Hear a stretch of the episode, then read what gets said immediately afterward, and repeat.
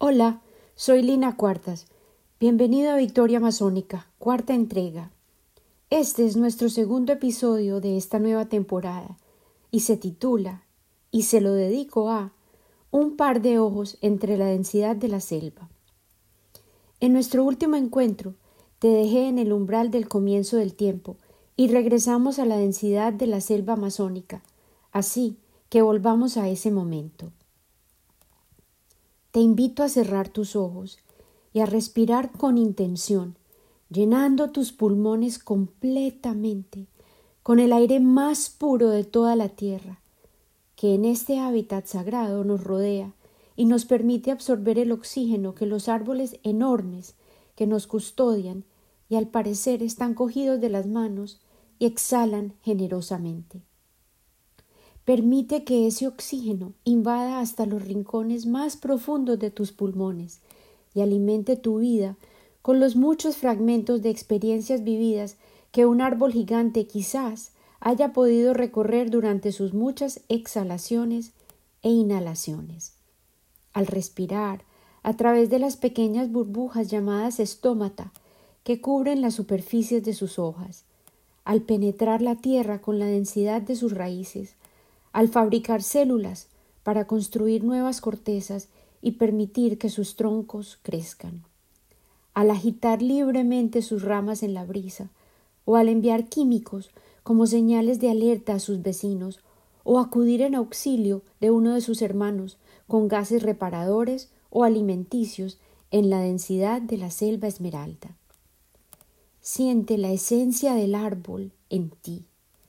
Exhala gratitud exaltada y ampliada por el reconocimiento de las muchas maneras en que los árboles bendicen nuestros ires y venires cotidianos, el modo en que limpian el aire para que nosotros lo respiremos, la sombra que nos otorgan tan solo con el hecho de existir, la fruta que fabrican para proteger la semilla que nos regalan libremente para poder propagarse y, adicionalmente, alimentar a otros.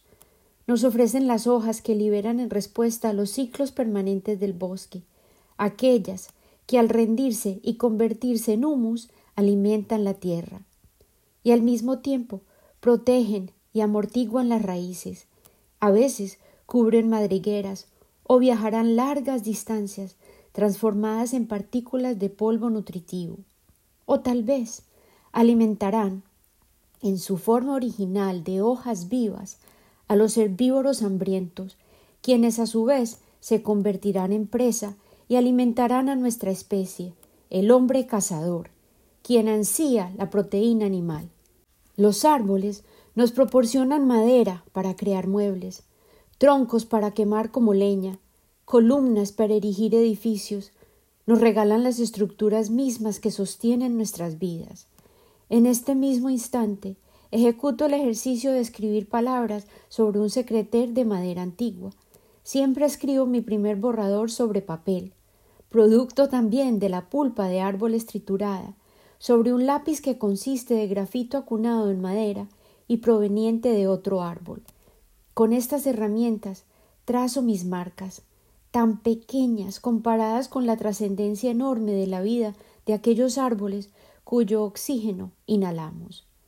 Yo respiro, exhalo, y el dióxido de carbono regresa a los árboles y nosotros seguimos el camino en el bosque, el que sus troncos han trazado. Al levantar mi mirada, puedo ver un par de ojos, una mirada escondida entre las hojas verdes, las ramas y los arbustos. Esos ojos sostienen mi mirada, miran derecho hasta mi alma, y nuestras miradas se entrelazan. Ninguno de nosotros espabila ni suelta el peso de los ojos que se buscan. Esta conexión persiste. Yo soñé con esos ojos tantas veces a medida que crecía. Siempre parecían diferentes, pero la misma escena se desenvolvía. Y es por ellos que el logo de Victoria Masónica, este experimento de contarte cuentos, es un par de ojos entre la maleza. Durante el transcurso de mi niñez me pregunté muchas veces qué significarían esos ojos y los recordaba nítidamente cuando me despertaba.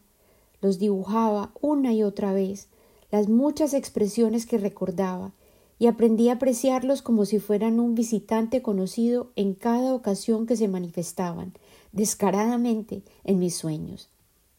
Muy recientemente, al elaborar un ejercicio para una clase que estoy cursando, el que me requirió pensar acerca de la comunicación y específicamente en la pregunta ¿cuáles son las voces que no escuchamos en nuestra realidad contemporánea? Y luego me exigía ir más allá, ¿A quién quieres prestar tu voz? Yo contesté claramente en el episodio anterior, yo siempre he querido ser la voz de la selva amazónica. Pero mientras más reflexionaba sobre esta cuestión, recordé el momento exacto en que esos ojos que había visto en sueños se habían materializado frente a mí en el Amazonas. Este es un recuerdo que estaba escondido en mi psiquis y que no incluí en la primera serie de episodios de Victoria Amazónica. Comencemos por regresar al lugar donde hallé esos ojos. Yo estaba enseñando en la pequeña escuela de Tarapacá, en la Amazonía colombiana, y durante una semana particularmente agobiante en el internado, mi marido se fue de patrulla al río, mientras yo opté por quedarme en el pueblo. Acabábamos de recibir una pequeña paciente de tan solo diez años de edad. El techo del hospital estaba tan desbaratado que optamos por traernos la paciente para nuestra pequeña casa, una choza con paredes sólidas. Yo bien vine a Laurita, la paciente que había llegado el día anterior en un bote. La habían traído los jefes de su tribu. Ella había desembarcado en silencio, sin levantar la mirada del suelo, y a pesar de que le ofrecí mi mano para guiarla, optó por caminar detrás de mí, en silencio. Yo conversaba sin parar, preguntándole acerca de sí misma y repitiéndole mi nombre. Ella tan solo gimió al tropezarse, y fue en ese momento que logré ver su rostro. Estaba cubierto por ampollas y algunas parecían estar infectadas. También observé lesiones similares en sus brazos y manos. Parecía que alguien hubiera atacado su cabello con unas tijeras, cortando mucho en unos sitios y poco en otros, de manera que tenía mechones largos y otros sitios descubiertos por todo el cuero cabelludo. Su vestido estaba manchado y roto. Laurita parecía ser un alma a la que nadie había amado, cuidado o reconocido. Laurita me siguió y entramos a nuestra pequeña casa, quedándose oculta en la oscuridad del corredor inicial. Yo caminé hacia la cocina y regresé con la única comida que tenía para ofrecerle, galletas de soda que guardaba en un tarro para defenderlas de las cucarachas, las ratas y los bichos. Me senté en el suelo al lado de Laurita, en la oscuridad, y le ofrecí las galletas. Ella las recibió, pero se rehusó a mirarme. Su respiración era rápida y entrecortada, y yo le comenté que tenía muchos oficios pendientes y que le quería mostrar dónde podía dormir. Teníamos un pequeño cuarto para almacenar desorden y habíamos traído un catre del hospital para que ella tuviera su propio espacio. Yo no sabía si ella entendía español o si comprendía mis palabras. El enfermero que trabajaba con nosotros, el leal paisa, me había dicho que él dudaba que ella hablara otro dialecto que no fuera huitoto, si es que en realidad era capaz de hablar. Los mayores de su pueblo habían expresado que ella entendía lo que se le decía y estaba al tanto de su situación, de la razón por la cual su gente la había traído desde lejos y la habían dejado en nuestro pueblo.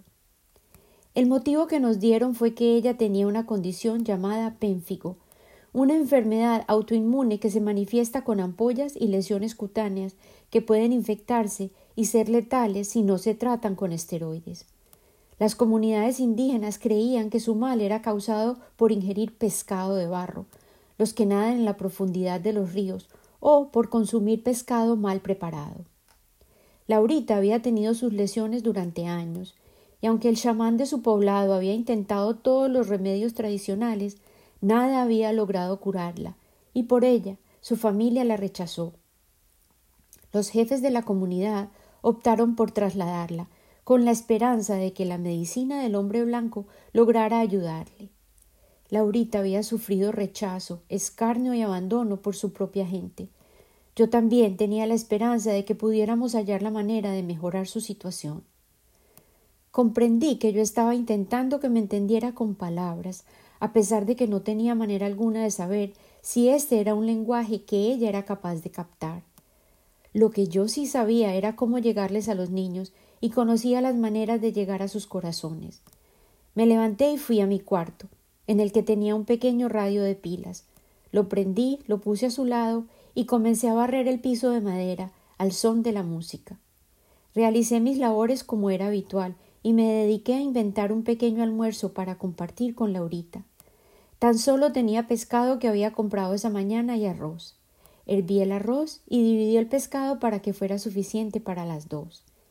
Ella comió con apetito, con sus manitos, como hacen la mayoría de los indígenas, y tan solo entonces se atrevió a mirarme a los ojos. Los suyos desbordaban curiosidad y tantas preguntas. Laurita me seguía a todas partes, a cada paso, parecía mi sombra. Se sentó a mi lado en el piso y me acompañó a lavar los platos y guardar mis ollas. Era la hora del crepúsculo, el espectáculo cotidiano gratuito, y la invité en voz alta a acompañarme. Abrí la puerta y salimos, ella detrás de mí, a pocos pasos. Caminamos hacia la cancha de baloncesto que quedaba al frente de nuestra casa, y los niños pronto me vieron y corrieron. Totora. era su saludo habitual. Algunos de ellos se unieron a nuestra caminata, y todos seguimos la S de las calles de Tarapacá en el trayecto hacia el río. Había algunos de los espectadores de todos los días, y en otras ocasiones había encuentros inesperados. Todos añorábamos ver los delfines rosados saltar a medida que descendía el sol sobre el agua serena, pintando un reflejo tan perfecto como un espejo líquido. Laurita no se sentó muy lejos de mí, mientras otros niños me rodeaban atropelladamente, pero ella prefería quedarse en la periferia. Era evidente que no quería o no podía unirse al círculo interior de niños. Todos disfrutamos del atardecer, con asombro, y el sol nos deslumbró a todos, derramando color y destellos de luz insospechada sobre el río, que de repente parecía una piscina decorada con nubes suaves en colores pasteles. Ese fue el primer atardecer de muchos y el comienzo de unos días intensos durante los cuales Laurita se acomodó en mi corazón y sus ojos resultaron ser los ojos que yo había visto tantas veces en mis sueños. Recuerdo sus ojos en la oscuridad, aquella primera noche, mientras yo me cambiaba de ropa y me preparaba para irme a la cama. Sus ojos me seguían desde su propia habitación, iluminados tan solo por una vela que yo había encendido allí, rogándome que no cerrara la puerta. El pedido era tan intenso que yo no cerré mi puerta y recordé las casas completamente abiertas en las que ella probablemente había dormido toda su vida. Ninguna de las casas de las comunidades nativas tiene paredes. Toda actividad humana es comunitaria en ellas y el concepto de privacidad no existe. Decidí poner un poco de música antes de irnos a dormir y luego, cuando comencé a leer, un ratito a la luz de la vela, lo hice en voz alta, de manera que Laurita se sintiera incluida en el ritual de la lectura también. Sus ojos estaban allí también cuando me levanté, tan pronto como el gallo cantó, y el padre Alexander despertó a todo el pueblo con su altavoz y su saludo de Buenos días, comunidad tarapaqueña.